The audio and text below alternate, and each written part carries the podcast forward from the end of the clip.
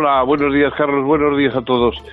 Bueno, yo quisiera comentar, eh, a, raíz de la muerte de, Javier Arzayus, eh, lo que fue esta figura política. Por supuesto, mm. la figura personal, pues, bueno, tiene naturalmente todo mi respeto, sobre todo en, el momento de, la muerte, ¿no? Que es el momento de la seriedad para cada uno de nosotros.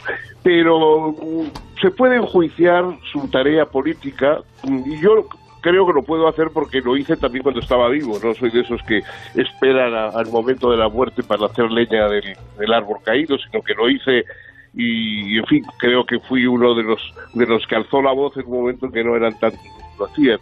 Eh, representa un poco el abandono que, que el nacionalismo llamado democrático eh, ha tenido todos los, a todos los, los, eh, los, vascos no nacionalistas, a todos los ciudadanos españoles del País Vasco no nacionalistas.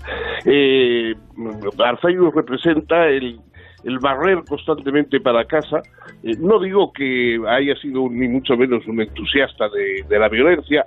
al comienzo, por supuesto, y hay testimonios de ello, eh, se dio cuenta de las ventajas que suponía la violencia para la implantación de una hegemonía nacionalista e incluso mm, eh, parece que habló con todavía cuando estaban los polimilis, etcétera, diciendo que no se apresuraran a dejar las armas porque venía bien para las negociaciones que estaba teniendo en Madrid el hecho de que hubiera esa presión armada.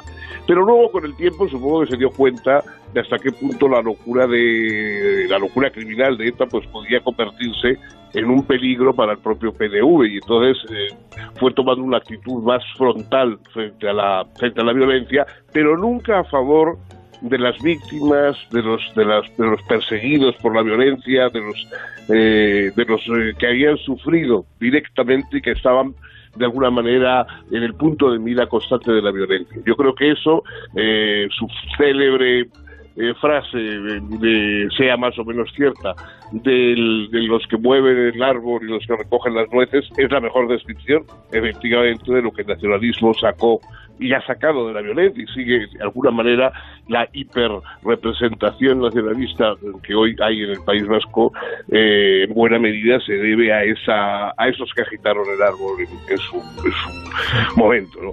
es una pena porque Arzayus era un hombre inteligente, valioso, no, no, era, no, es, no era un cualquiera, y, efectivamente el que se pusiera tan abiertamente eh, de ese lado de la, de la mitad o de, un cuarto de la población del País Vasco frente al otro, pues nos hizo un nos hizo verdaderamente bastante daño muchos. Yo creo que eh, su tarea, su, su labor ha sido eh, muy significativa y nadie de los que hemos vivido en aquella época podemos olvidar que los que buscaron paro protección en el papel institucional que tenía en este momento el presidente del, del PNV, pues no, no lo encontraron en los años en que estuvo ocupando Barzayus ese lugar. Fernando Sabater, un abrazo fuerte, gracias por habernos acompañado como cada día. Gracias a vosotros, un abrazo, hasta luego.